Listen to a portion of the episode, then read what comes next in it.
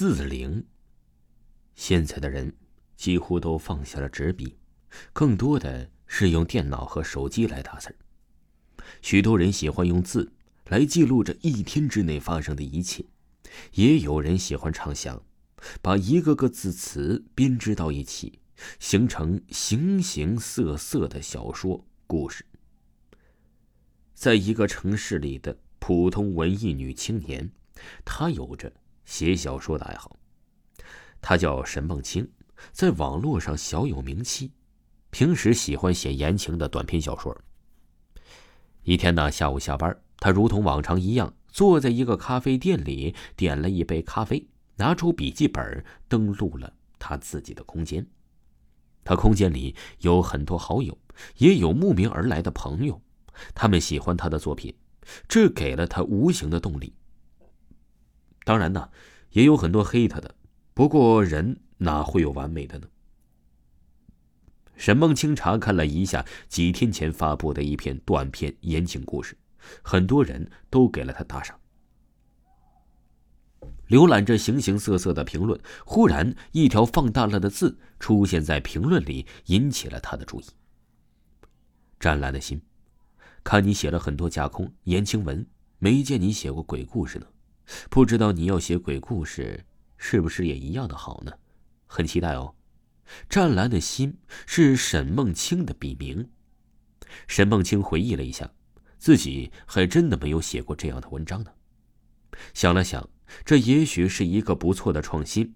于是他回复了这个评论的朋友：“朋友你好，感谢你的支持。”更感谢你的建议，我会考虑近期出一篇不一样的文章的。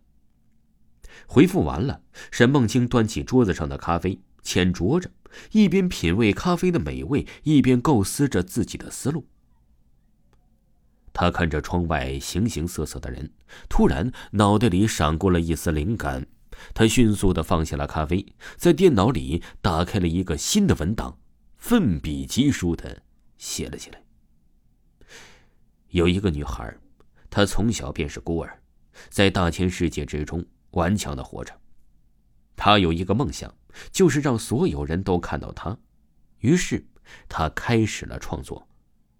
故事开始了，沈梦清越写越兴奋，不知不觉合上电脑的时候，已经天黑了。该回家了。沈梦清把笔记本抱在怀里，结了账，一个人走在回家的路上。今天他没有打车，因为要写恐怖灵异故事，他需要灵感。他怕黑。走在平坦的道路上，沈梦清的影子被拉了很长。他时不时的扫视着周围，夏季的夜寂静的有些不太寻常。